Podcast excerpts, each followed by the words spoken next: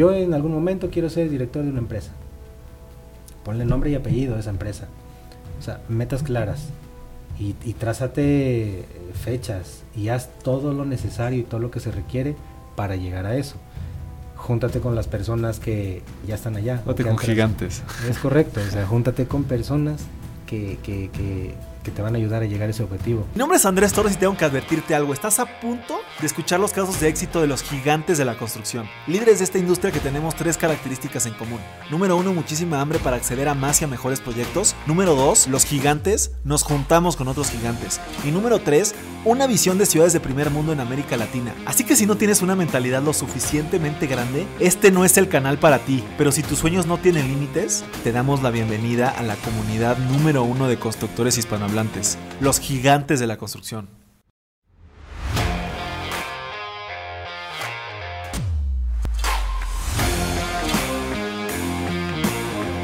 Mis gigantes, bienvenidos a un episodio más de este el podcast más importante de construcción hispanohablante. Eh, estamos en la toma 2 de este episodio. Me entró una llamada cuando íbamos comenzando. Pero pues darle la bienvenida aquí a nuestro invitado de hoy, Ismael Ortega. Él es gerente de construcción de las tiendas Cuidado con el Perro, seguramente han visto alguna, y de las tiendas Óptima. Pues primero que nada, mi querido Ismael, pues bienvenido y muchas gracias por, tu tiempo y por venir a acompañarnos aquí en Gigantes de la Construcción. Andrés, muchas gracias por la, pues, por la invitación, que honestamente me, pues, me causó sorpresa. Re- Fue una grata sorpresa al recibir tu, pues, tu mensaje por ahí en mi buzón, eh, porque hace, no sé, dos meses, dos meses y medio estaba descansando en el sillón y eh, de repente estaba en Spotify ahí indagando, vaya. Y me sale tu canal, entonces me pareció atractivo y empecé a buscar y escuché un podcast súper rápido. Se quedó ahí, entonces pues te quedas pensando, ¿no? Tu, mente se queda ahí y dices, ah, pues estaría padre, o, o, este, pues qué necesitas o qué requieres o, o cómo es que eh, puedes ser acreedor a participar en, en algún tipo de podcast de estas características. Pasó. A las tres semanas, dos semanas, recibo ese mensaje y, y digo, qué, qué curioso, ¿no? Porque este, yo no lo pedí, vaya, lo pedí pero en mi mente, en mi cabeza, y de repente ya estaba con mi, con mi esposa y le digo, oye, ¿qué crees? Porque lo escuché junto con ella. Entonces le digo, ¿qué crees? Eh, fíjate, ¿quién, ¿quién crees que me contactó? No, pues tal y tal y tal. Y ya le empecé a contar y me dice, no inventes, qué padre, que no sé qué. Y sobre todo porque eh, ya ahorita que conozco más un poco tu canal, veo que los entrevistados, mm, no sé, son gente, son directores, son eh, gerentes con experiencia de toda la vida. Y, vaya, no es por hacerme menos, ni mucho menos, pero sí me, pues me extrañó, ¿no? Que, que, se fijaran en la trayectoria o en la carrera que tengo yo, que recién comienza como gerente de construcción. No, pues mira, yo, yo creo que yo también soy joven. Yo, yo, tengo, yo soy más joven que tú. Este, y pues la verdad es que por ahí alguien me dijo una frase que me gustó mucho, que, que dice que la edad no es lo mismo que la experiencia. Entonces, pues podría ser un gerente de construcción que, que tenga a lo mejor eh, tres años como gerente, pero con la responsabilidad o con labores durante tantos años o diez años, a lo mejor hacer una persona que le dan el puesto y lleva dos años como gerente, no sé si me explico. Entonces, pues creo que la edad no tiene tanto que ver con, con la experiencia y pues creo que creo que podemos platicar eh, muy, muy, muy bien de lo que estás haciendo tú, de tu trayectoria y de, y de, y de lo que hacen ahí en, en Avante, ¿no? Que entiendo que Claro. es el, el grupo en- al que perteneces, mi querido Ismael. Y, y qué curioso ahí, luego también una frase que me gusta, de ten cuidado con lo que pides porque se te puede cumplir, ¿no? Eh, pero quisiera empezar platicando un poquito de qué tanto viajas, mi querido Ismael. Eh, ¿Qué tanto viaja un gerente de construcción? Y más un gerente de construcción de una empresa que tiene tiendas en toda la República, inclusive en otros países, ¿no? Porque el día que te marqué me, me decías que estabas llegando en el aeropuerto, estabas en Villa- no sé si llegando a México o estabas en Villahermosa, algo así. Entonces me gustaría primero empezar por ahí. ¿Qué, qué tanto viajas, mi querido Ismael? Mira, el- los viajes se han visto como gerente de construcción, viajas mucho menos que como un coordinador de construcción. Un coordinador de construcción viaja cuatro de cinco días, por decirte algo. Un gerente de construcción tiene un equipo de coordinadores y estos a su vez son los que están haciendo lo operativo. Un gerente de construcción viaja, no sé, de dos a tres veces por semana en los picos más altos, es decir, donde tenemos 25 o 30 proyectos simultáneos. Cuando tenemos 10 proyectos, viajamos una vez por semana y el resto de los días de la semana hacemos eh, oficina, hacemos eh, gestiones administrativas, eh, todo lo que conlleva la administración pues, del proyecto. O sea, ¿por qué motivo tiene que viajar un gerente de construcción? O sea, si ya está el coordinador y me imaginaría yo que hay un residente o no hay, o, ustedes no manejan todavía aparte residentes en sitio. Si hay una contratista, un residente de obra que es quien nos reporta los avances de obra diarios y el coordinador se asegura de que pasen las cosas en su visita. Nosotros visitamos, particularmente yo, visito la obra en los hitos. Es decir, cuando algo tiene que estar pasando y no está pasando, quiero estar en la cancha, quiero saber por qué, no, está, pasando, eh, cómo puedo hacer que suceda. Es ahí donde el gerente de construcción le mete mano. No es para dejar fuera al coordinador, ni mucho menos, sino es para apoyar, porque al final somos eso, un apoyo, una guía para que al final el proyecto se dé en tiempo, en forma y con las características que, conlleva trabajar para esta empresa, que es una calidad óptima. Eh, para eso es la visita del, gerente de construcción, para asegurarnos de que las cosas sucedan y eh, te digo, son en los hitos, es decir, eh, cuando, no sé, depende mucho el proyecto, porque te puedes encontrar con un edificio que demoliste y que tienes que levantar de cero, pues vas al, a revisar armados, eh, a revisar dónde van a comprar el concreto, los laboratorios, etcétera. Entonces, eso, si lo hacemos mal, el, el, proyecto en sí, o si no lo hacemos de manera correcta y con las normas y con todas las inspecciones que tiene que llevar ese proyecto, eh, es, es, es, complicado, es decir, no, no podríamos eh, confiar en, en, en, unas fotos, porque las fotos a veces pues te dicen lo que... Lo que, alguien quiere, lo que, que la enviado quiere. Lo que, exacto, lo que la contratista al final quiere que veas, pero no te muestra todo, toda la obra. Entonces te recorres toda la obra eh, y, y, ves lo que está pasando allá. Y, y, una pregunta, ¿ustedes no han considerado, al ser una, una empresa que no se dedica como tal a la industria de la construcción o a la industria inmobiliaria, sino que su core business es el tema de, de, eh, pues de vender ropa, ¿No han considerado contratar gerencias de proyecto externas? ¿Por qué han decidido ustedes tener esta estructura de gerentes, coordinadores y supervisores de obra de manera interna? Mira, eh, en algún punto, por ejemplo, para las tiendas de Estados Unidos se hizo eso, porque eh, todo lo, el tema de permisos de trabajo, permisos de construcción, los desconocemos nosotros, es, es la verdad. Por eso fue que tomamos la decisión de contratar una gerenciadora de obra. Sin embargo, si eso lo hacemos para las tiendas, eh, creo que dejaría de ser un negocio para la empresa. ¿Por qué? Porque una gerenciadora es, todos lo sabemos, es, es, cara. Es decir, el plus que le otorga a la empresa que nosotros internamente estemos manejando la construcción, adecuación, ampliación, remodelación, lo que fuera, de sus proyectos, de sus tiendas, eh, hace que la utilidad sea mucho mayor. Es decir, cuidamos, eh, mira, Aquí tú ves de dónde sale el dinero, es decir, es una empresa familiar. Entonces tú ves de dónde está saliendo el dinero. Entonces eh, yo me pongo a pensar y digo, ¿por qué no estirar al máximo ese dinero? Y en lugar de hacer una tienda, hacemos una y media y con la otra tienda ya hacemos tres en lugar de dos. Eh, es decir, cuidamos mucho, estiramos mucho el recurso. Entonces tenemos bien medidos los costos. Eh, vaya, no, no sería rentable contratar una gerenciadora de obra. Ya, eh, eh, un tema también importante a lo mejor en este proceso de decidir ustedes eh, administrar todos sus proyectos y contratar al personal, a toda la estructura que, que, que, tienen, que a lo mejor ahorita nos platicas más a detalle, pero es que a lo mejor las empresas que no se dedican a la construcción, pues no siempre tienen nuevos proyectos.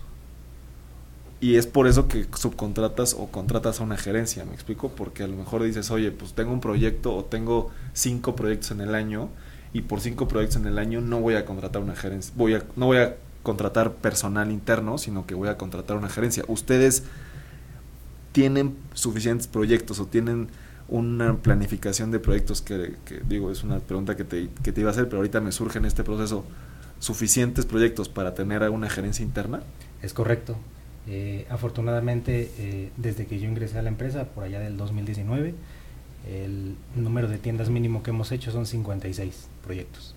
Entonces, con esa capacidad de expansión o con esa capacidad de inversión para la expansión, eh, da para mantener la plantilla que tenemos, que si quieres ahorita lo, lo tocamos puntualmente, porque es un equipo de 60 personas.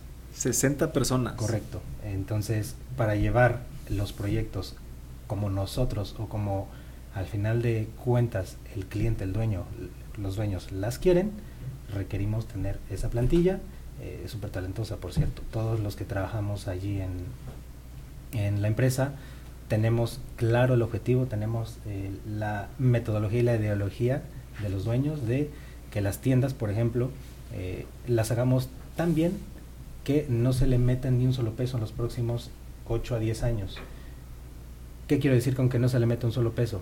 Para eh, mantenimiento correctivo. Los preventivos, evidentemente se tienen que hacer cada dos meses equipos de aire acondicionado, pintura, etcétera. Pero eh, si los proyectos no están bien de inicio, o sea, no se entregan bien, tú vas a tener que regresar a porque un muro ya se te pandeó, porque la madera ya se desprendió, porque eh, los herrajes de los muebles no están bien fabricados. O sea, ese tipo de cuestiones de calidad eh, son las que cuidamos muchísimo. Entonces, sí, o sea, la plantilla es amplia.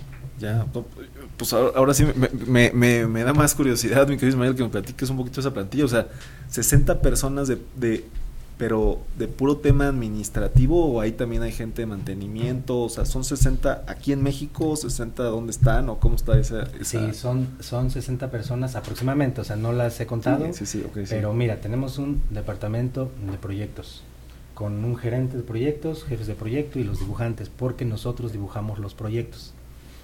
Y nos apoyamos las especialidades, instalaciones eléctricas de media tensión, instalaciones eléctricas en baja tensión, instalación de aire acondicionado, se hacen con proyectistas.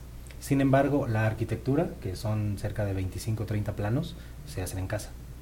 Entonces, eh, de proyectos tan solo son 25 o 28 personas. Luego nosotros, que somos la parte de construcción, que hay tres gerencias de construcción con sus coordinadores también eh, y con las contratistas y cada uno con sus proyectos, ¿no?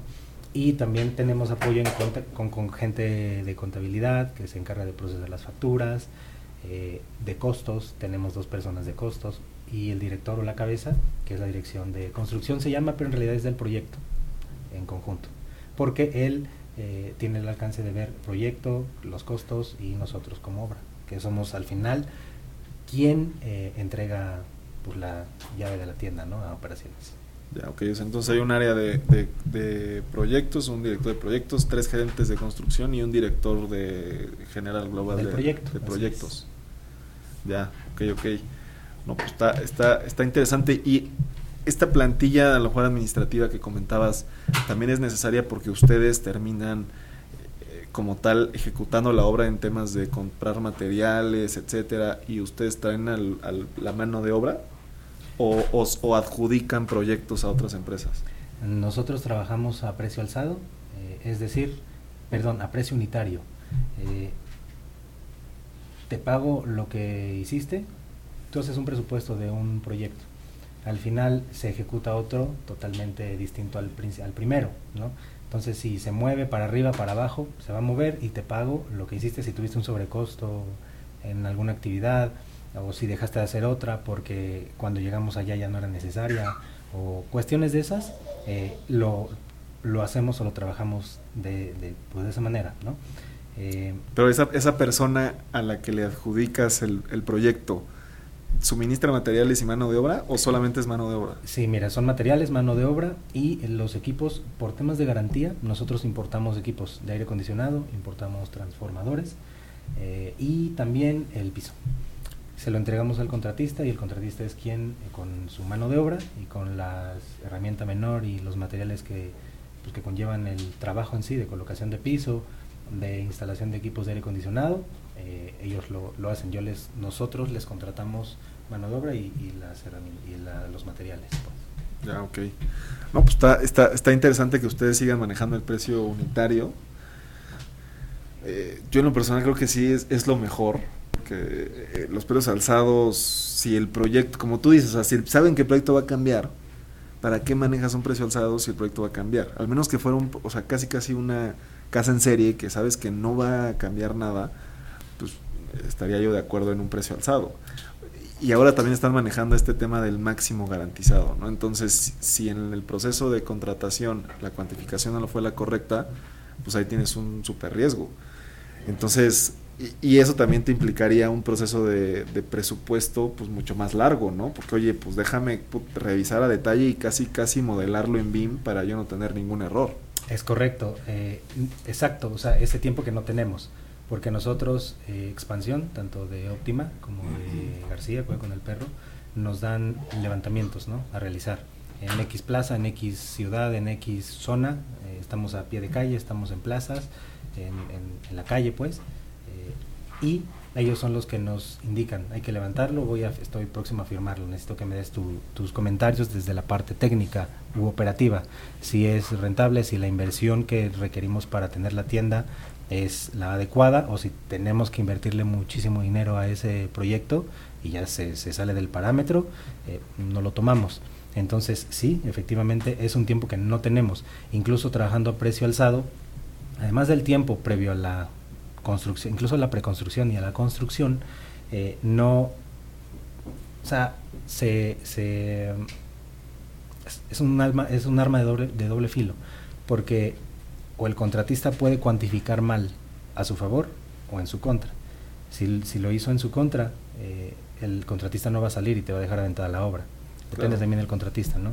Pero el precio unitario es lo mejor para todos, porque al final eh, se paga lo que se ejecuta. Si ejecutas de más, te lo pago, por supuesto. Si, insisto, si tuviste un sobrecosto, te lo pago. Eh, si, si no hiciste algo, no te lo pago. Y tan amigos como siempre, ¿no? Y vamos al que sigue y al que sigue y al que sigue. Este podcast es patrocinado por DIMSA, una empresa constructora constituida hace 31 años y muy orgullosamente hemos ejecutado más de 200 proyectos exitosos.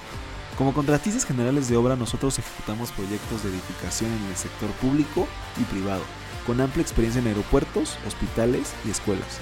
Contamos con una planta habilitada de estructura metálica especialidad heredada por mi abuelo Arturo Torres, que no hacía nada que no fuera de acero. Gracias al esfuerzo de todos nuestros colaboradores hemos tenido presencia en 29 estados de la República Mexicana y hoy tenemos planes de expandirnos a nivel internacional. Si quieres conocer más sobre DIMSA, visita nuestra página web www.dimsa-medioingeniería.com y para contactarnos te dejo mi correo andrestorres.dimsa-medioingeniería.com. Ya, está, está, interesante eso. Y, y, antes de pasar algunas otras preguntas que tengo, eh, eh, me, gustaría que nos platicas un poquito de estas tiendas óptima. Eh, la verdad es que no las ubico mucho yo. Mira, las tiendas óptima, la marca de ropa se llama óptima eh, venden la, eh, dentro de sus tiendas se venden ropa interior, pijamas, playeras, jeans. Últimamente se le ha dado un impulso con eh, algunas licencias y la imagen ya cambió totalmente, es decir, de, ser una prácticamente una bodega, un almacén de ropa, ya es una tienda, ya es una boutique, ya te invita, ya en la imagen, los acabados, la iluminación, los, el mobiliario incluso y la ropa, ya te invita a pasar es decir, tiendas óptima ya figuran en las mejores plazas de la República Mexicana. Eh, estamos eh, empezar empezamos en la a pie de calle y ahorita insisto ya estamos en, plazas y necesitas conocerla porque el, concepto de las tiendas es eh, aunque son tiendas pequeñas no sé 150 200 metros 300 metros son muy acogedoras es decir puedes encontrar buenos productos y puedes pasar un muy buen rato dentro de la tienda. Ya, ya, ya. Pues creo que eso fue como el, acierto de cierta manera de cuidado con el perro, ¿no? O sea, ¿tú, tú cuál crees, o, no sé qué se platica internamente dentro de la empresa, que fue el, éxito o ha sido el éxito de estas tiendas de cuidado, el, el nombre, el branding, la imagen, eh, no, sé cuál, cuál crees que ha sido ese, éxito. Empieza, la imagen de cuidado con el perro se empezó a hacer dentro de las tiendas de Almacenes García. Es decir, Almacenes García, como su nombre lo indica, eran almacenes de ropa, en donde era una bodega, una nave industrial, y se, adecuaba, se pintaba, se le ponía iluminación, piso y a vender ropa. Sin embargo, eh, con el pasar del tiempo, quisieron hacer una marca, crear competencia sana con el resto de, eh, de tiendas de ropa y empezaron a incluir dentro de sus tiendas o de sus almacenes corners de cuidado con el perro. De repente se fueron haciendo más grandes, no sé, la mitad de tienda. De repente, cuidado con el perro, la imagen como tal, absorbió totalmente la tienda, es decir, ya las eh, tiendas de almacenes García se llaman ahora Cuidado con el Perro porque se refrescó la imagen de toda la tienda, no nada más una esquina, un corner. Se hizo toda la adecuación a la tienda, la inversión que conlleva hacer la adecuación a la tienda, porque ya no nada más es la pinturita y, la iluminación o la lámpara, ya son acabados en madera, ya son eh, pisos eh, porcelanatos, ya en muros es fachaleta, viniles, papel tapiz, o sea, tiene más eh, acabados, más imagen, más forma y hoy en día ya Almacenes García hay muy pocas tiendas en México, ya la gran mayoría son Cuido con el Perro. Así es como empezó Cuido con el Perro y fue muy bien aceptada. Eh, la imagen hoy en día, tú ya ubicas a Cuidado con el Perro si te lo mencionan, ya lo pues ya, ya ubicas en alguna tienda del centro, en alguna eh, tienda de la plaza o lo que fuera, y ya, ya, están ya estamos en el radar, pues. Sí, sí, sí. Y, a ti te tocó entrar en ese proceso? ¿Tú ya entraste cuando ya la marca ya estaba con ya el tema de las tiendas? ¿O, tú en 2019? ¿Cuál era el estatus en 2019? En, en 2019 ya la marca estaba muy bien posicionada. O sea, en, 2000, en 2019 a mí lo que me tocó fue implementar de lleno la nueva imagen en las tiendas. Ya de origen nacían Cuidado con el Perro, es decir, un local que adecuábamos, ya nacían siendo nombrado Cuidado con el Perro. Llegué en esa etapa, es decir, a mí no me tocó eh, la parte del diseño, la parte de los materiales, la decisión, la instalación, la parte técnica de, la, de los acabados de la tienda o instalaciones, no me tocó, ya me tocó implementarlo, pues, hacerlo. Ya, ok, ok, interesante. Y, y me platicabas ahí en, nuestra llamada que, que, tienes la meta de ejecutar 100 proyectos este, e, este año, bueno, el próximo año, 2023. ¿Correcto? O, o este año 2022, 100 proyectos. O sea, tienes la meta de terminar 100 proyectos en 2022. ¿Cuáles son los retos o qué retos te has enfrentado en este año para, para lograr ejecutar 100 proyectos en, en, toda la República Mexicana y en otros países. Así es. Mira, eh, los 100 proyectos son a nivel empresa, no los llevo yo todos. Se reparte obviamente entre las tres gerencias. Eh, no sé, puede ser equilibrado, puede ser que hay algunas tiendas que llevan otras implicaciones, más tiempo de obra, entonces, pero las 100 tiendas se hacen a nivel de empresa. Y pues el reto es no solo hacerlas, para mí el, el, reto, el reto verdadero sería hacerlas bien. Eh, creo que el número, o sea, las 100 tiendas es una consecuencia de el verdadero reto que es tener al equipo para hacer o para llegar al número o a ese objetivo. Un equipo, eh, un equipo comprometido, un equipo que, que tenga las capacidades necesarias para llevar a cabo la imagen de la tienda como la requerimos, con la calidad, con el tiempo y con el costo, evidentemente. Entonces, creo que para mí el verdadero reto es tener al equipo correcto, que lo tenemos. Me encanta, me encanta. Fíjate que eh, acabo de leer hace poco un libro de, de, Simon Sinek. No sé si has escuchado de Simon Sinek, que tiene un TED Talk muy famoso, que se vuelve muy famoso, que dice Start with Why. Eh, empieza por el por qué. No, no, no eh, es, un, es, un, es un TED Talk muy, muy, muy famoso que si lo buscan Simon Sinek o empieza con el por qué TED Talk o TED, TEDx, seguro les aparece. Y, y, y, él sacó un libro que se llama Find Your Why, ¿no? Entonces te hace hacer como una, una eh, remembranza, vaya, de, de, todo lo que has hecho en tu vida, básicamente, para decidir cuál ha sido, cuál es tu por qué, ¿no? O sea, por qué haces lo que haces. Y yo en ese proceso de ponerme a escribir, oye, pues por qué DIMSA, que es la empresa de mi familia, son las oficinas, es una constructora, etcétera, cuál es el porqué de, de lo que yo he hecho en DIMSA o, todos los proyectos que yo he, he, emprendido, incluido Gigantes de la Construcción, y me di cuenta que todo se basa verdaderamente en las personas, ¿no? O sea, si no tienes a las personas correctas para poder eh, ejecutar los proyectos como dices, aunque yo tuviera el objetivo, o sea, si mi objetivo fuese nada más hacer las tiendas, construir, porque ese es mi objetivo al final también, al final del día es construir, soy contratista, eh, pues a lo mejor no, no, no tendría un sentido si yo no tengo una agenda. Entonces me di cuenta que en realidad eh, mi objetivo es formar a gente que se vuelvan los líderes de la industria de la construcción y, pues por eso también salió todo este tema de gigantes, etcétera. Entonces creo que está, está, está bien interesante eh, eh, que, que, tengas eso claro, en, que no solamente es el número o las 100 tiendas, sino eh, la gente que necesitas para, para hacer 100 tiendas.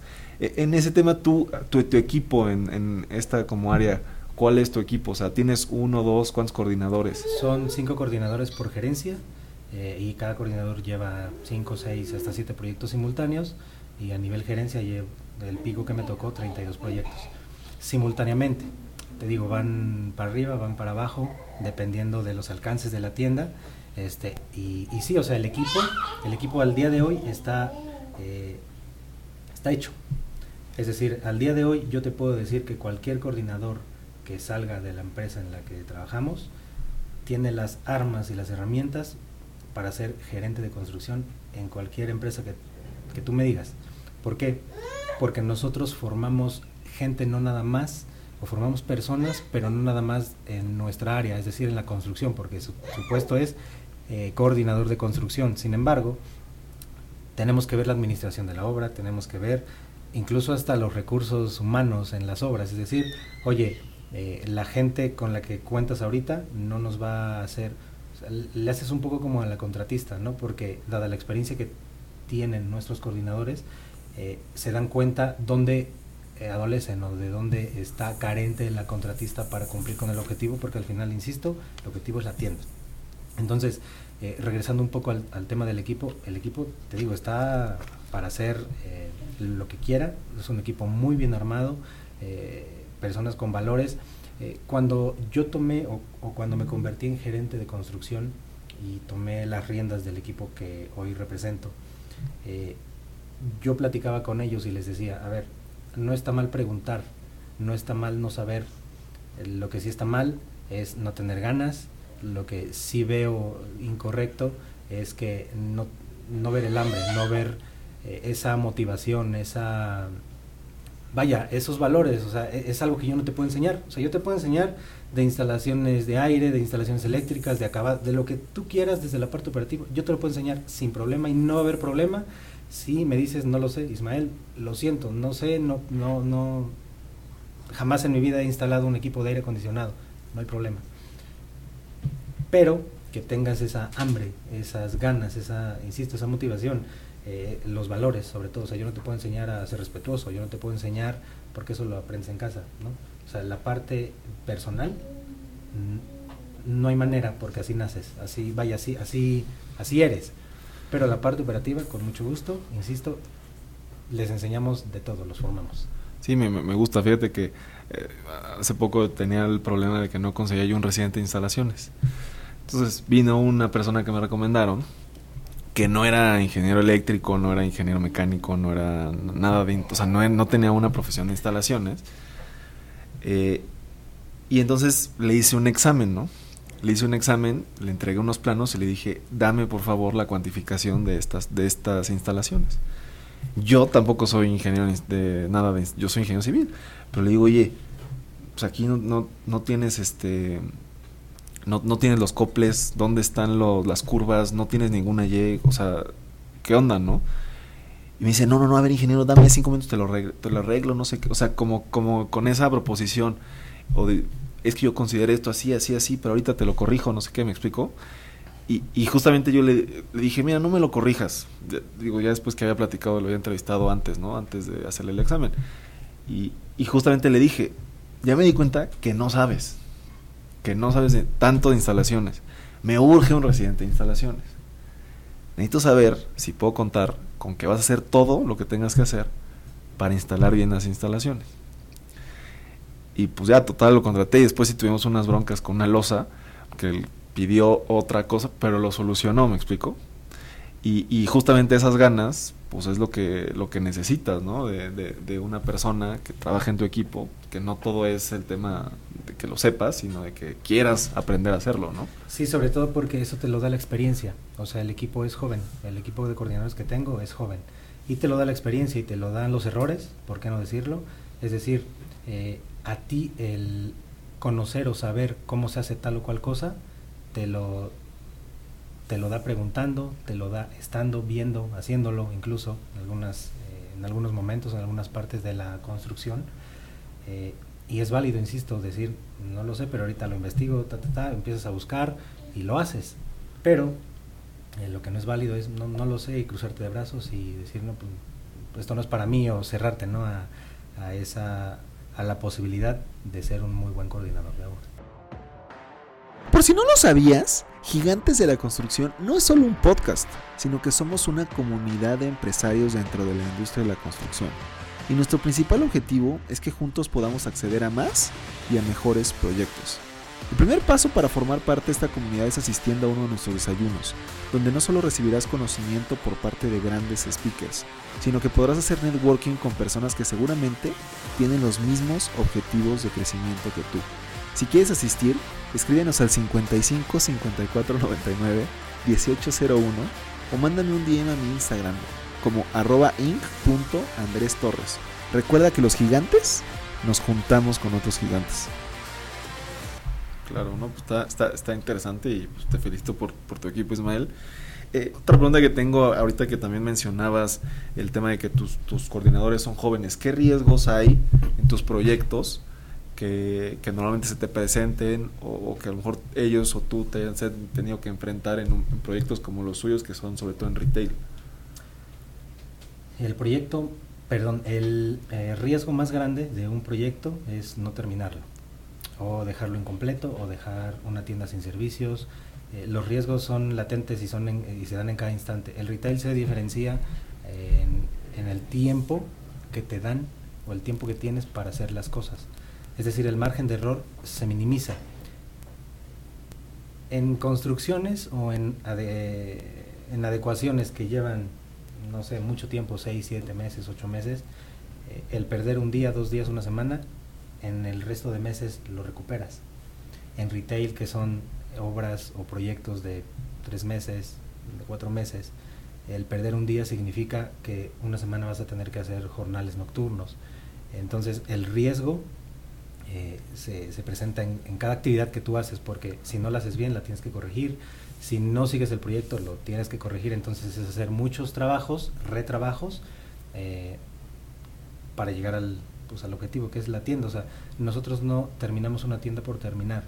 Si tenemos que decir a operaciones, operaciones, no llego por esta razón, o por esta otra, o por esta otra, eh, te voy a entregar tu proyecto dos días después, tres días después, una semana después, pero tú ya lo conoces, tú ya lo sabes y no llegas, mañana entregas y hoy le avisas. No, porque atrás de nosotros la parte operativa ya viene con todo lo que es su quehacer. Es decir, la parte del inventario, la parte de la gente, las, las eh, quien opera la tienda, la parte de los eh, de la mercadotecnia, del anuncio. De, ¿Mobiliario si lo ves tú? Movi el mobiliario no, yo entrego la tienda eh, en cuanto a acabados, instalaciones y servicios y el mobiliario ya lo ve la parte de imagen visual de las tiendas, tanto de óptima como de Cuida con el Perro. Llegan, instalan sus muebles y posteriormente operaciones se adueñan de la tienda ya con muebles, con los servicios y obviamente con la tienda terminada. ¿Los servicios no son un riesgo también importante? Son, se, eh, lo que te decía, o sea, terminar la tienda incompleta, es decir, la tienda está bien bonita, está bien padre, eh, los acabados están instalados perfectos, pero no hay luz. Eh, desafortunadamente en este 2000, desde el 2020 y 2021, eh, se paró el mundo, literalmente, entonces la producción de los agregados, la producción de cemento, de acero, eh, la producción de los equipos de aire acondicionado, transformadores, se detuvo. Entonces, eh, esa parte, ese riesgo que no te llegue a la tienda, implica que no la abres o eh, haces alguna otra, por ejemplo, el tema de la luz. Si no tienes luz, pones una planta eléctrica. Si no tienes agua o si la suministradora de agua de la, del municipio en donde está la tienda, no tiene el servicio, no llegó a tiempo el contrato, lo que fuera, eh, con pipas, es decir, hay maneras de solucionarlo, ¿no? pero eh, obviamente todo cuesta. Eh, otro riesgo es que se te sobrecoste justamente un proyecto, es decir, tú tienes todo medido, tú tienes todo claro, tú vas estimando semanalmente, quincenalmente, y de repente, entrado allá las últimas tres semanas o dos semanas, tienes que andar corriendo porque el cancelero te, cancel, te no te va a entregar, porque el carpintero eh, tuvo un accidente, o, o, sea, ese tipo de imprevistos tú los tienes que absorber, entonces tomas una decisión y ¿cuál es la decisión que tomas? Te volteas con el primer proveedor que te ofrece el cancel pasado mañana y lo pagas al precio. ¿Qué, qué, ¿qué significa que, eso, no? Exactamente. O eh, por ejemplo, en zonas fronterizas donde la gente está acostumbrada a tener mayores ingresos por hacer menos, se encarece la mano de obra, eh, o sea, son ese tipo de cosas, es un riesgo que, que, se sobrecoste tu, tu, proyecto. ¿Y ustedes no dejan ahí un, un porcentaje de tu presupuesto como de imprevistos? No como tal dejamos eso, tenemos un paramétrico, es decir, dada la experiencia que tenemos de años atrás, decimos esta tienda eh, va a costar X cantidad de dinero y ya ahí eh, implica o ya está inmerso ese, ese riesgo que tú comentas. Porque también, o sea, otra parte es el tema de las licencias, las vemos nosotros. Licencias tanto de construcción como de operación o funcionamiento de las tiendas. Si no tienes la licencia de operaciones, pues no puedes operar. Entonces nosotros somos responsables de entregar ese documento que atrás de la licencia de funcionamiento u operaciones vienen un sinfín de documentos que el uso de suelo, el alineamiento, y número oficial, el protección civil, vaya, depende obviamente del municipio, pero son muchos requisitos los que conllevan el operar la tienda. Es, ese, esa licencia, digo, obviamente yo he escuchado mucho o he hablado a lo mejor de, en, este, en, en, algunos otros episodios de las licencias de construcción, pero nunca había hablado de las licencias de operación. Esas empiezan a tramitarse a partir de que la tienda ya está lista o se empiezan a tramitar antes o porque vaya, por ejemplo, el tema que comentas de protección civil, yo te puedo decir que voy a poner estos letreros, pero la realidad es que pues, no sé cómo voy a terminar el, el, inmueble, no sé eso cómo lo manejan en esas licencias de operación. Justamente, eh, mira, nosotros no podemos tener una licencia de operaciones antes de que acabemos la tienda, eso es un hecho. Porque la licencia de operaciones va con protección civil y protección civil tiene, hay cursos, eh, protección civil te da no protección civil directamente, sino eh, subcontratistas, empresas que se dedican a dar cursos de capacitación de cómo usar los extinguidores, qué hacer en caso de sismo, ya sabes, todo el tema de, protección civil y tienen que ver las adecuaciones en la tienda, ruta de evacuación, los, la señalética, los extinguidores, etcétera. Y para eso la tienda ya tiene que estar montada, porque imagínate que tú colocas ahí un extinguidor, pero lleva un mueble, entonces se pierde o, queda atrás eh, una señalización de un banner, entonces no tiene no tiene sentido. Entonces, tú montas la tienda, montas los muebles, en ese momento asiste Protección Civil, el tema del curso que te menciono, etcétera, te emite un dictamen o un visto bueno, Protección Civil, y con ese dictamen o visto bueno vas a la dependencia de la entidad y tramitas o gestionas la licencia de operaciones, pero respondiendo a tu pregunta, no. ese trámite entre que terminas la tienda y te dan la licencia, da protección, visita visual, etcétera, cursos, etcétera, ¿cuánto tiempo te tardas en tener Aproximadamente dos semanas semanas. Depende, insisto, el municipio. Hay municipios que se tardan un día en entregarte la licencia de operaciones. Hay municipios en donde vas y te dicen, pero te faltó esto. Vas, pero te faltó esto. Entonces te, te van aplazando, ¿no? Y te, se tardan tres, cuatro semanas, hasta un mes. Ese es el riesgo, o sea, que, que la tienda esté lista para vender y que no pueda vender porque no tiene una licencia. Eso ese es un, problema serio. Sí, claro.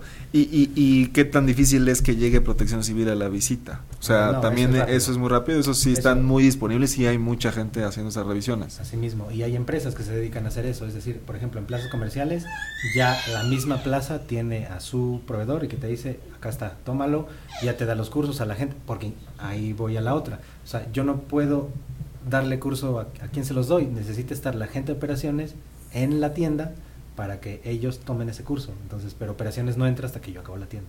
O sea, es ese inter, ese, eh, esos días o esas semanas entre que yo acabo la tienda y la tienda va a inaugurar. Que puede, insisto, depende del tamaño, pero puede ir de dos semanas hasta tres semanas, cuatro semanas. Ya, ok, ok. Y, y ese es el tiempo en donde nosotros tenemos para hacer todas estas gestiones o trámites. Si por ahí escuchan un bebé es el hijo de Ismael. Naim, ¿me dijiste? Naim. Naim. Que ya quiere participar en la entrevista, el Naim. Este, y, y, una pregunta. Eh, ya me te decía que sí ha habido como un, este, como un, sea, se notan las tiendas de, cuidado con el perro. Eh, eh, pero me gustaría ir un poquito más a detalle. Eh, veía por ahí, no sé, en tu LinkedIn o donde, que, que, hay temas de, tienes temas de brand books, de field illustration, manuales de adaptación de local. ¿Qué tan importante es el brand book para, para diferenciar tu, tu tienda de las tiendas de la competencia? va más, ese brand book va más hacia la imagen de las tiendas, es decir, qué puedes hacer en las tiendas y qué no, qué está autorizado y qué no. Por ejemplo, tú puedes tomar decisiones como gerente y también como coordinador de construcción, puedes tomar decisiones de, a lo mejor eh, este muro que tengo en plano me indica que lleva fachaleta, pero aquí se me atraviesa una columna, entonces, o sea, tú puedes tomar esa decisión de hacer un cambio, pero ese, ese, ese manual te dice qué puedes hacer y que no puedes hacer. Imagínate que le pongas un color, no sé, este, rojo, ¿no? Que, que nada que ver con, con, nuestra marca o que le pongas eh, un acabado eh, que está fuera totalmente de la imagen de la tienda. Es sobre todo eso, es muy importante, es decir, te da la pauta de qué hacer y qué no hacer. ¿Y, y ese brand book de... ¿Tiene un brand book en juego con el perro? Sí, sí lo tenemos. En, creo que en la gran mayoría de las eh, empresas, incluso yo en las dos anteriores en las que estuve colaborando, existía ese brand book. Hay unos más rígidos, otros más eh, flexibles, pero debe de haber, o sea, debe de existir porque no podrías hacer una tienda sin,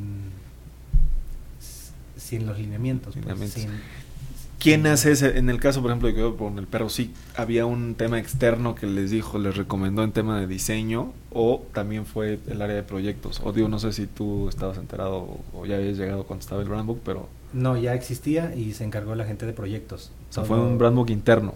Sí, aunque la imagen eh, fue fuera de la oficina. Es decir, llegaron un despacho que se contrató por parte de los dueños, del dueño, y dijo: Quiero mis tiendas, aquí está la imagen, le gustó, no le gustó, le cambió, le movió, etcétera, y se quedó al final la imagen que hoy en día conocemos.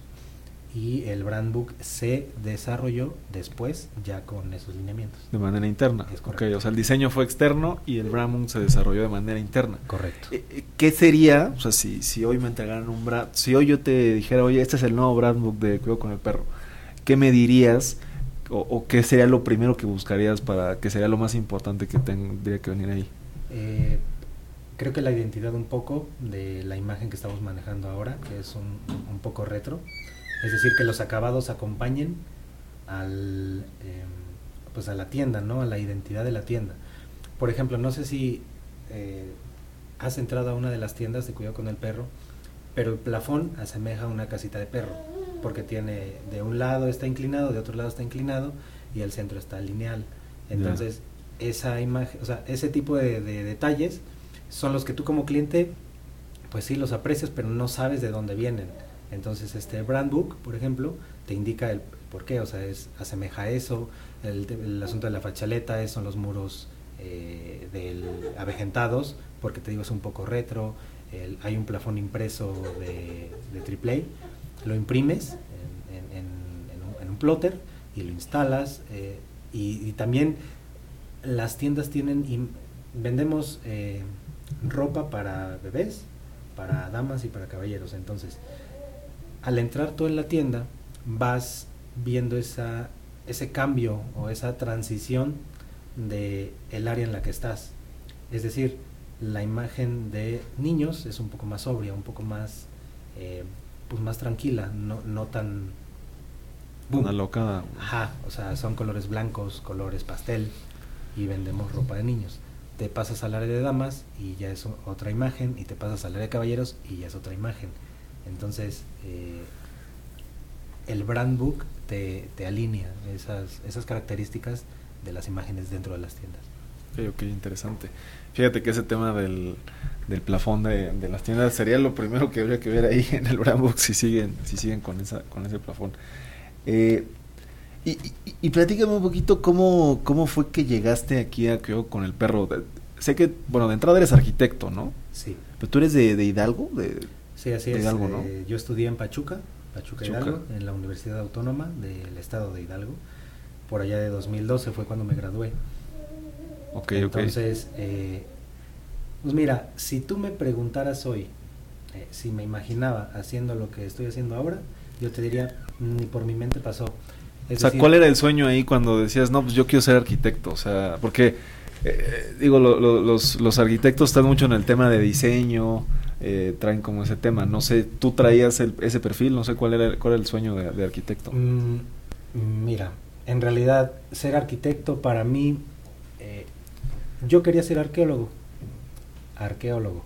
Ajá porque a mí me apasiona, me encanta, me fascina eh, todo el asunto histórico de los sitios arqueológicos, etcétera. Entonces, yo quería ser arqueólogo. Sin embargo, eh, al pues ya al aterrizar o ya cercano a tomar la decisión, o sea, me, entró así como una, pues algo, dije, no, que vamos a ser arquitectos. Pero jamás, insisto, o sea, a mí me gusta el diseño, eh, pero nunca he hecho diseño. O sea, me gusta y me, y me... O sea, porque al final el diseño te crea emociones. Y a mí entrar a un edificio ultramoderno me genera una sensación. Entrar en un edificio histórico me genera otra sensación, porque eso es la arquitectura.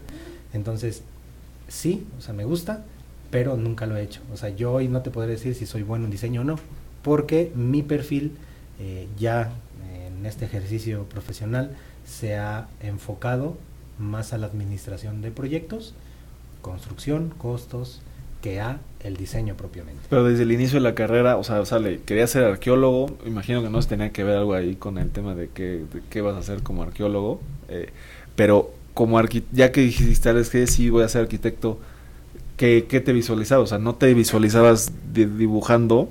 ¿Te visualizabas en, en, obra o tampoco? O te, ¿qué, ¿Cómo te visualizabas? Yo me visualizaba cuando estudiaba en una oficina diseñando. Ah, Eso era Ismael en la escuela, se, proyectaba así. Eh, la obra jamás, o sea, jamás me imaginaba lidiar, porque es complicado, ¿no? Lidiar con gente de obra, resolver problemas de obra, porque el papel, o sea, ahorita que ya lo, ya, ya traigo un camino recorrido, el papel todo lo aguanta, pero un error en el papel es bien diferente a un error ejecutado, un error en la ejecución, porque te lleva tiempo, te lleva costos y, eso puede ser la diferencia entre acabar y no acabar. Entonces, yo te podría decir, la obra para mí era bien complicada. Jamás me veía yo dando una instrucción a un residente o, incluso yo siendo residente. No. Pues fíjate que, que yo tengo ahí una, una, una, perspectiva un poquito diferente a lo que has de decir. Eh, eh, te voy, ¿Por qué? Porque justamente, o sea, si en el papel es más fácil equivocarte, eso sí estoy de acuerdo. Porque un error, y, te puedes, ya borras el dibujito y lo arreglas, ¿no? En, eso sí estoy de acuerdo. Y en la obra, pues si te equivocas, te va a costar dinero.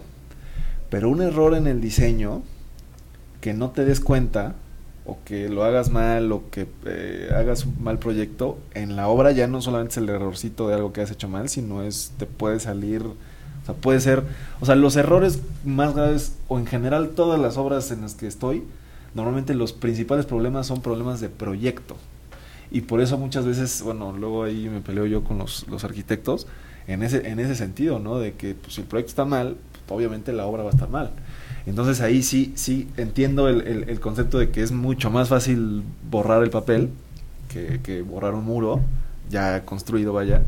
Este, pero siento que el error en el, en el proyecto te puede generar también costos altísimos, ¿no? Sí, claro, porque hay cosas que tú no ves hasta que están ejecutadas o hechas.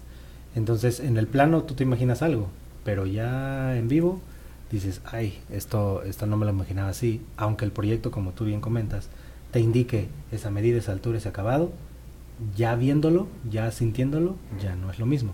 Entonces sí, también, o sea, comparto tu, pues creo que te ha pasado, ¿no? O sea, entiendo que lo comentaste porque, pues porque te ha pasado. A mí, afortunadamente, eso no me, no me ha pasado. No, no, no. Digo, en, general, eh, creo que creo que ahí de repente sí hay, hay problemas en, en, las obras por los proyectos, ¿no? Muchas veces. Y, y, y, y, entonces tú sí estuviste en algún momento con esa imagen tuya de dibujante o en la oficina? O sea, ¿sí tuviste ese tipo de trabajos? Proyectando, sí, sí me lo imaginaba. Sobre todo porque mi primer trabajo, que fue eh, estando en la carrera, los últimos dos semestres, me fui a un despacho de diseño. Entonces era dibujante, mi puesto era dibujante y mientras no estaba en la escuela estaba en el trabajo. Entonces, mm, o sea, como que sí, o sea, me sentía cómodo, estaba a gusto, aprendía de, de construcción, porque ellos, eh, mi jefe era el, el gerente de construcción, entonces él me decía, él ya se imaginaba las cosas que yo ignoraba, ¿no? O sea, ¿cómo voy a dibujar algo que no conozco? Él me hacía un croquis y me explicaba, entonces desde esa parte o desde, desde ahí vi lo que conllevaba hacer un, un buen proyecto. Es decir, a lo mejor el proyectista o el dibujante o el jefe de proyecto hace algo pensando en una solución, pero a la hora de ejecutarlo, pues ni pelan el proyecto y lo hacen de otra manera o como se acostumbra a hacer. O hay errores evidentes en proyecto que eh, nosotros, como gerentes de construcción o coordinadores, lo hacemos bien y nadie se da cuenta. Se hubieran dado cuenta si lo hacemos mal. Dada la experiencia, no pasa nada, lo, lo hacemos como se debe hacer y, y pues ya el plano estaba mal y, y carpetazo y listo. Ya está. ¿Y, y qué, qué aprendiste o qué no te gustó ahí de esa etapa de Eh? Pues es que al final, eh, mira, yo salí de la, de la escuela, salí de la carrera, entonces dije, ¿qué voy a hacer? O sea, ¿qué me disgustaba? Pues que me la pasaba sentado tomando agua y comiendo y en la computadora. O sea, no, como que no me, no, no me sentía a gusto con el hacer. O sea, con lo que estaba aprendiendo sí, con lo que estaba haciendo no tanto. Entonces se acaba la universidad y pues a buscar, ¿no? Yo literalmente en, en Hidalgo, vaya, las, las em, ofertas laborales pues son escasas. Son escasas en el sentido de em, ofrecen residencias de obra. Yo nunca, o sea, yo no, no me visualizaba siendo un residente de obra, entonces jamás aplicaba para residencia de obra. Eh, y ya, me fui a, ser comprador, imagínate. También a estar sentado en una oficina y a los tres meses dije esto, esto tampoco es para mí. Yo suministraba eh, materiales a la obra. Era una empresa que se dedica a hacer vivienda de interés social e interés medio. Y yo suministraba el, la varilla, acero de refuerzo, el concreto, los moldes. ¿Y ahí por qué no? Digo, ahí, eh, fíjate que a mí sí el tema de la procura de los materiales sí me gusta, porque hay gente que lo ve como que, eh, y, y que son nombres a lo mejor medio también eh, equivocados, creo yo, y que yo les digo aquí, porque también en mi empresa normalmente se le dicen compras, ¿no? Pero es que el de compras, pues, digo, no lo, lo voy a decir así porque a lo mejor alguien se enoja, ¿no? Y, y a ver si se hace viral, pero los de compras terminan siendo secretarias. Porque yo te digo, oye, necesito tantas toneladas de varilla. Y entonces ellos van y te traen una comparativa y yo te digo, ah, pues este güey y me vas a mandar la de este. Cuando te entiendes el concepto de que no solamente eres compra, sino que eres abastecimiento, o sea, no solamente es que lo que yo te diga, ¿no? Sino también lo que tú me digas que se van a estar en la obra. Y que no solamente te enfoques en la compra, sino que el día que lo necesitan en la obra, llegue a la obra. Porque muchas veces sí me, me molesto con la gente de compras, que es, bueno, yo ya lo compré, ya le pagué a este cabrón, ya le dije, ya le mandé la ubicación del correo, todo, ya le avisé al superintendente, oye, ¿cuándo tenían que llegar el blog? Ah, no ha llegado, no sé. Pues cabrón, pues es que tú tienes, tendrías que encargarte desde que se te pide hasta que llega la obra, no so- y eso es, ah, he entendido yo también a través de las entrevistas que eso es abastecimiento de materiales, no solamente es compras. Pero no, no, no, no había esa, ese, Esa ese interés ahí en, en- en- en la empresa. Eh, no, fíjate que no. O sea, es decir, justo con lo que comentaste, lo hacía porque yo me sentía una secretaria. Insisto, yo compraba materiales, mi trabajo era de 9 a 6, a las 10 de la mañana y yo no tenía nada que hacer porque ya había comprado, ya había dado seguimiento. Yo sí hacía lo de ah, dónde va o cómo va, o hoy que, hoy que me tiene que llegar de acuerdo al, programa de obra. No, pues hoy tengo, no sé, 50 toneladas de de refuerzo del número 5.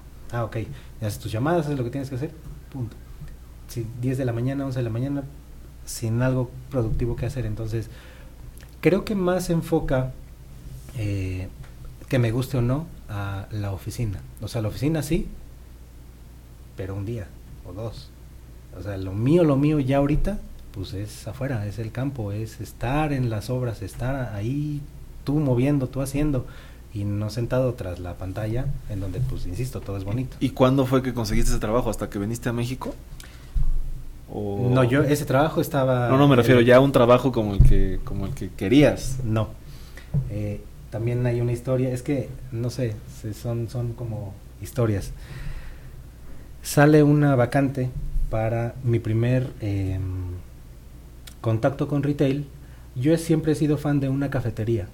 Siempre desde mi vida, desde que tengo uso de la razón, soy consumidor de cierta, cierto producto de cierta cafetería y heladería. Estábamos, mi novia en ese momento, que ahora es mi esposa, y tu servidor, sentados tomando un helado. La vacante era para hacer justamente esas, eh, esas cafeterías. Entonces ella también la vio porque ella también es arquitecta. Entonces yo le decía, oye, qué padre sería, o sea, en verdad estaría, pues mira, y, y hasta lo, o sea, imagínanos a los dos ahí de, no sé, 22 años, 21 años, mirando la tienda y, ah, pues eso se hará así o esto será. Entonces, solo fue como un, algo como lo que me pasó ahora contigo, de, pues, estaría bien, o sea, estaría muy padre poder hacer yo las tiendas del producto que me encanta. Y pues cuál va siendo la sorpresa que a las a los dos meses yo estaba trabajando, afortunadamente, en esa empresa, haciendo las tiendas, las cafeterías. Ok, ok. Y, y eso ya fue en México, o sea, ya te habías Eso venido. fue en Pachuca. Ah, desde, o sea, fue en tú Pachuca. allá. Ajá, eh, desde allá eh, hubo un momento en donde se, se mudaron las oficinas. Lo que pasa es que la, la, la planta donde se hacía todo el producto lácteo estaba en Pachuca. Pero las oficinas se vinieron acá a Santa Fe y pues ya fue cuando se mudó, ¿no? Nos mudamos. Ya. Creo que sí vi en tu LinkedIn ahí quiénes son, porque ya eh, justamente ya entrevisté a una persona ahí de, de, de- de esa empresa para que vayan a buscar la heladería que, que hemos entrevistado por ahí. Este, eh, y, ahí ya lograste, por así decirlo, ese tema de, ¿sabes qué? Estoy en la oficina, tengo que planear, tengo que ver compras, etcétera, lo, lo que sea. eh, y después tengo que ir a la obra. Eso es lo que tú querías. Sí, ahí fue donde realmente me enamoré de esto. Es decir, yo ya hoy en día te puedo decir, y, y de aquel 2010, y 2015, 2016, que yo no me veo haciendo otra cosa que no sea esto. Es decir, esto lo tiene todo. O sea, de- en, el, en, el, en las actividades que yo hago hoy en día, hago de todo. Jamás hay oportunidad para estar ahí sentado mirando pasar tu vida. Eh, siempre estás activo, siempre tienes cosas que resolver, siempre tienes cosas que innovar, siempre, o sea, insisto, yo no me veo hoy en día haciendo otra cosa. Ahí, en, eh, en esta empresa, fue cuando dije, quiero hacer esto. Digo, estas dos empresas que estamos hablando ahorita son empresas que están en el sector un poquito, vamos a decir, retail, ¿no? Las dos. Eh, tampoco te visualizas con las mismas responsabilidades, pero una empresa que haga proyectos, a lo mejor no solamente tiendas, sino proyectos más grandes, Mm, con ese mismo cargo, ¿no te visualizas así? Sucede que, mm, por ejemplo, eh, haciendo un hotel o un hospital o un edificio de... O tres hoteles o cuatro hoteles, no sé. No, porque es bien diferente. O sea, son otras especialidades, son otros criterios. O sea, lo podría hacer, sí, pero no me siento fuerte en ello. O sea, tú te consideras fuerte en tema de, De retail, interiores, por- diseño, eh, o sea, interiores. Correcto. Y el retail, insisto, porque el tiempo, o sea, tengo medidas ya las actividades, ya los procesos, ya los tiempos, y desde hoy en día te podría decir, a dos semanas, a tres semanas arrancado el proyecto, si vas a acabar o no vas a acabar. O sea, tan, tan fuerte me siento en esta área que, que la experiencia y todo, porque son nueve años, o sea, nueve años en haciendo cafeterías, haciendo centros de atención a clientes, de telefonía, haciendo bancos y ahorita haciendo las tiendas de cuidado con el perro, tiendas óptimas. Ah, ok, Entonces, o sea, dentro del retail he hecho, afortunadamente y gracias a Dios, he hecho desde, insisto, desde tiendas o, o- o cafeterías de 100 metros y ahorita la tienda más grande que he hecho es de 4.500 metros, Ok, ok. entre piso de venta y bodega. ¿Y, y cuál fue el proceso para poder eh, consolidarte como gerente? Pues mira, yo te podría decir que el proceso, eh, el proceso es eh, únicamente trazarte un objetivo. En mi caso, mm, por ejemplo, pues la pandemia me ayudó mucho, porque en la pandemia eh, nos fuimos todos a casa, entonces hacíamos cosas sin que, o sea, yo siempre estoy acostumbrado a hacer, porque somos al final resultado. ¿no? Entonces, no me gusta o no me siento cómodo cuando no se me dan los resultados, o sea, cuando no el proyecto, cuando no estoy satisfecho con lo que estoy haciendo, con el resultado que estoy entregando. Me esté viendo mi jefe o no me esté viendo mi jefe, yo estoy trabajando, o sea, yo estoy haciendo lo que, pues lo que me gusta, porque además me gusta, ¿no? No es algo que me pese, no es algo que, que se me complique. Entonces, la pandemia, te digo, me ayudó muchísimo porque ahí el, el resultado pues se notaba muchísimo más, ¿no? O sea, porque ahí no viajabas, o sea, no viajabas, no te veían trabajar, pero pues seguía dando el número, seguía dando los resultados desde lo administrativo porque separaron los proyectos. Eh, la pandemia para mí, insisto, fue un, eh, pues una punta de lanza porque eh, te, te, puedo decir que ahí adquirí muchísimas más responsabilidades. hubo desafortunadamente por ahí una baja de un gerente de construcción y ahí fue donde yo entré a esa pues a esa a ese entrenamiento porque no, no, no eres gerente de construcción de hoy para mañana. Llevas un proceso, llevas, un, eh, llevas una capacitación. En mi caso, demoró un año y medio. O sea, ¿qué, qué, qué, ¿cómo funcionaba esa capacitación? Porque me interesa, fíjate que yo, o sea, justamente con residentes, superintendentes, no, ten, no tenemos como contratista, como constructora, ese, ese tipo de procesos de capacitación. ¿Cómo, ¿Cómo fue ese proceso de capacitación para, para alguien que a lo mejor, igual que nuestra empresa, no lo tiene? Ok. Lo que hacía o lo que hizo mi director muy eh, atingentemente fue, ok, si un gerente de construcción lleva 25 proyectos, ok, tú eh, no es que no es que tengas menor capacidad, sino te voy a asignar un coordinador o dos coordinadores para que hagas 10 en lugar de hacer las veintitantas, ¿no? Eh, esa capacitación te va diciendo, oye, eh, es por acá, no es por Es más o menos lo que hacemos nosotros como gerentes de construcción con los coordinadores. En este caso, mi director lo hace, lo hizo conmigo, ¿no? Oye, tienes que fijarte acá, me revisaba, me encontraba errorcitos en, en las estimaciones. O sea, la capacitación ya fue operando. Sí, capacitación operando con errores, sí, también, eh, que nos costaron, sí, eh, y que de esos errores he aprendido. O sea, hoy en día no he cometido los mismos, no se cometen los mismos errores que, pues que en su momento lo, lo hiciste porque desconocías, ¿no? Es, esa parte de cómo hacer, eh, cómo hacer que el coordinador o la gente o tu equipo que tienes como responsable haga las cosas igual o mejor que tú. Si hoy tú tuvieras que tener a un, a un gerente, tú fueras el director, ¿qué harías diferente de ese proceso? Creo que es que yo haría lo mismo, y, le y, platicaría todas las experiencias que tuve que enfrentarme como gerente de construcción. O sea, hay, hay un dicho, ¿no? Que nadie experimenta en cabeza ajena. Yo estoy en contra de ello porque eh, en mi caso sí, o sea, si tú me dices, oye, no metas las manos ahí porque te vas a quemar y, y ya, te, ya te quemaste, hombre, no las meto, ¿no? Pero yo desde la experiencia que tengo como gerente de construcción, le diría o le, o le contaría todos los problemas que tuve, todos los aciertos que tuve, eh, todo lo que tuve que pasar pues para ser director. Ok, ok, interesante.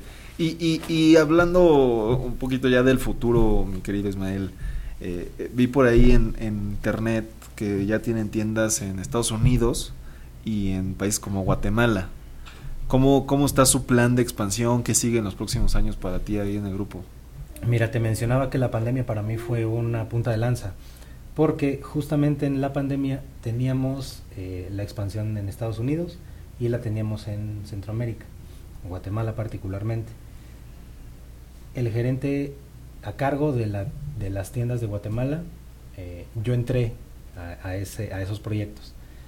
Entonces, a partir de ese momento, insisto, adquirí nuevas responsabilidades, adquirí eh, nuevos retos, eh, porque no es lo mismo, en verdad, yo llevé las tiendas, las tiendas que hoy en día, que son cuatro en Guatemala, yo las, yo las llevé, yo las hice con contratista local, evidentemente. Entonces, en la pandemia fue cuando me las asignaron, las llevé, las concluí, terminé la que estaba en proceso y luego hicimos otras, mientos, son tres tiendas las que tenemos, eh, y las concluí. Entonces, eh, fui el afortunado ganador de llevar tiendas en el extranjero, internas, in-house. Es decir, aquí no se contrató ninguna gerenciadora, no se hizo contratación de, de gente local o gerente de construcción local guatemalteco, eh, sino que fueron eh, desde acá. Visitaba las tiendas una vez cada dos semanas, explicándole al contratista, como el contratista y como todos, ¿no? Cuando somos nuevos, hasta cierto punto desconocemos un poco la imagen o un poco los procesos, lineamientos, etcétera, que llevas en la empresa para la cual trabajas. Eh, mi trabajo fue más ese, eh, alinear al contratista cada cuando se cobra, qué se hace acá, qué se hace allá, etcétera. Y también fue un aprendizaje completamente nuevo y un reto bien importante hacer tiendas fuera de México. ¿Por qué? Porque las personas son la cultura es muy diferente. O sea, ¿cuáles son cuáles serían cuáles serían las, las principales diferencias entre los constructores o contratistas o proveedores también guatemaltecos y los contratistas y proveedores mexicanos? Eh, las diferencias radican en, las, en la manera de hacer las cosas. Hay cosas que los mexicanos hacemos más rápido, hay cosas en las que nos tardamos, hay cosas en las que los guatemaltecos las hacen mucho ¿Pero más procesos rápido. constructivos te Sí, refieres? Procesos ¿O- constructivos. Por ejemplo, pegar piso. Son buenísimos pegando piso. Incluso, por ejemplo, las em, los suministros. Guatemala no hace nada, no hace acero, no hace cemento, no hace agregados, o sea, todo lo trae de, de Estados Unidos, de México, madera. O sea, conseguir materiales en Guatemala, Dios hizo ayuda, ¿eh? Porque no hay madera de buena calidad, no hay acero. ¿Que la eh, tenías que llevar de Tapachula? exportábamos todos los materiales que nosotros exportábamos lo hacíamos por Tapachula, ¿sí? Teníamos un agente aduanal que nos pasaba el piso, los aires acondicionados, transformador, lámparas por Tapachula. Ciudad Hidalgo en realidad. O sea, todos los materiales de la obra los llevaste de México. Es por la imagen, porque la- el piso que ponemos en las tiendas no es comercial. Es un lote fabricado especial y particularmente para nosotros que no encuentras en, alguna proveedora de materiales. No, no lo has, no, no los existe, no los hay. Entonces nosotros mandamos ese- esos materiales. Por ejemplo, las lámparas lo mismo.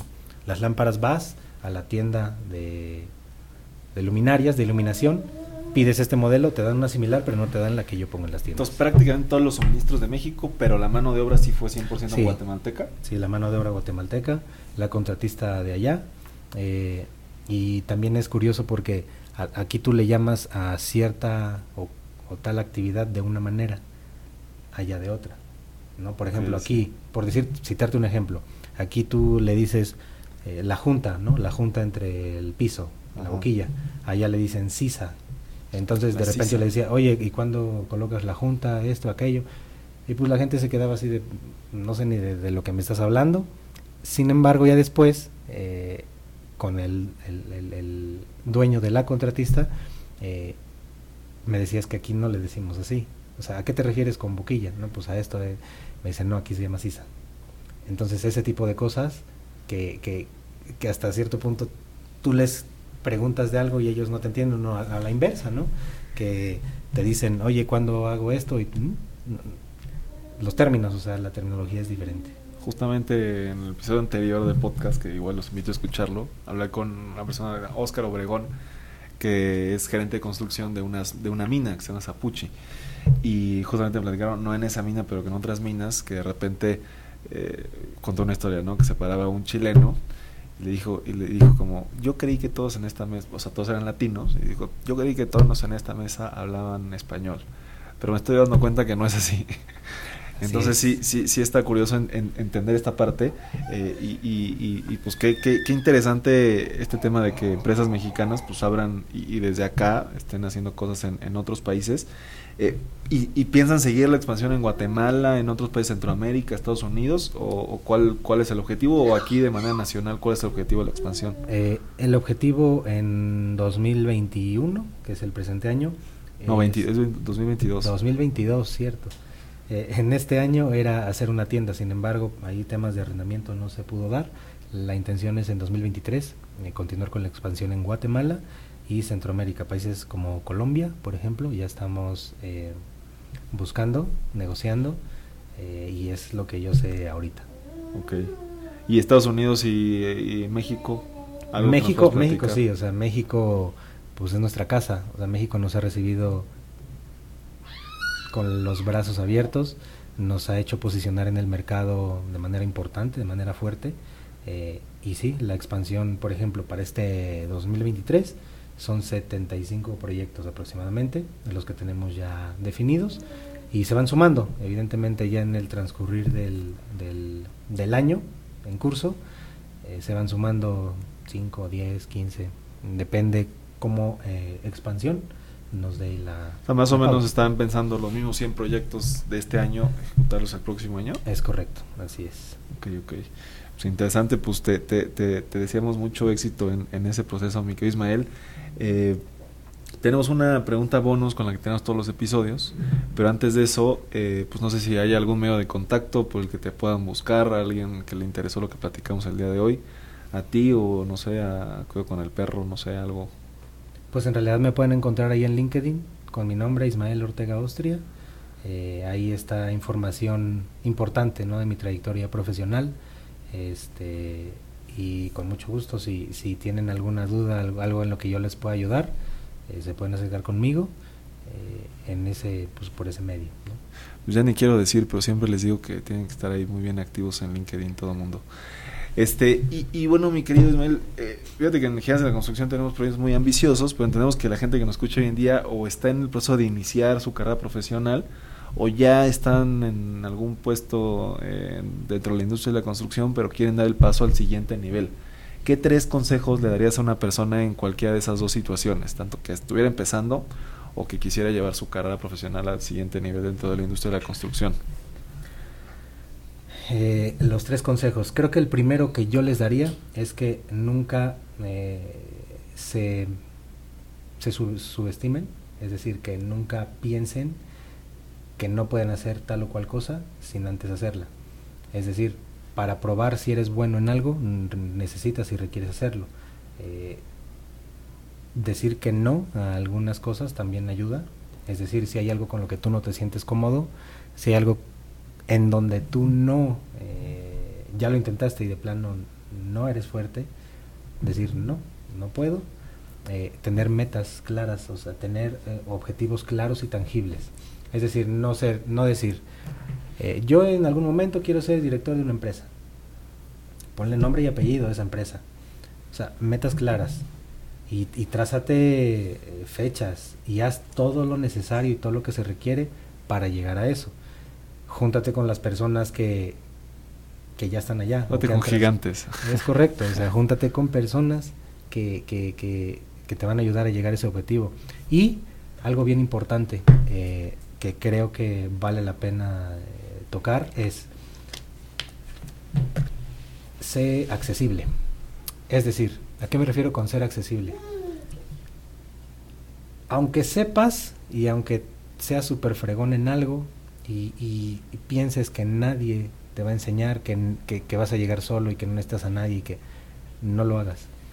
Es decir, sé más accesible, eh, mantente eh, creando redes, eh, manteniendo relaciones interpersonales, manteniendo relaciones laborales.